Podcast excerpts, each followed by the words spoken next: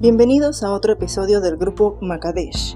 El tema de hoy es ser agradecidos en la adversidad. Como todos sabemos, el mundo se vio seriamente afectado por la pandemia del COVID-19. Y es triste, pero en medio de todo el dolor y sufrimiento también estamos agradecidos con Dios, porque a pesar de todo estamos bien.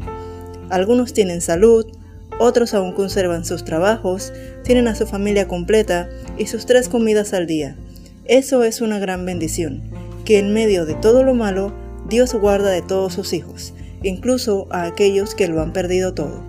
En Job capítulo 1, versículo 20 al 22, cuando lo perdió todo, dice, Entonces Job se levantó y rasgó su manto y rasuró su cabeza, y se postró en tierra y adoró y dijo, Desnudo salí del vientre de mi madre, y desnudo volveré allá. Jehová dio y Jehová quitó.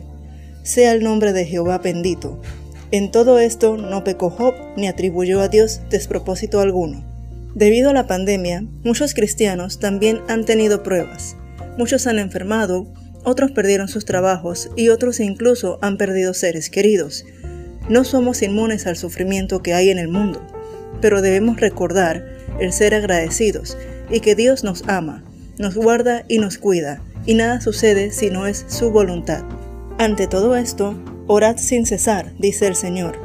Y también en Filipenses capítulo 4, versículo 6 dice, Por nada estéis afanosos, sino sean conocidas vuestras peticiones delante de Dios en toda oración y ruego, con acción de gracias. Y teniendo estas palabras en cuenta, Dios iluminará a sus hijos para que en esta nueva normalidad podamos avanzar y también seguirle adorando y dándole gracias por todo.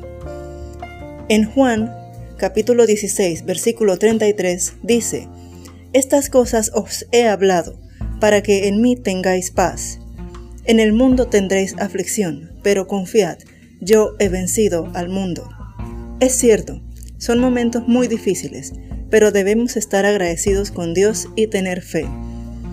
Dedicarle el tiempo que merece. Gracias por tu tiempo y que Dios los bendiga.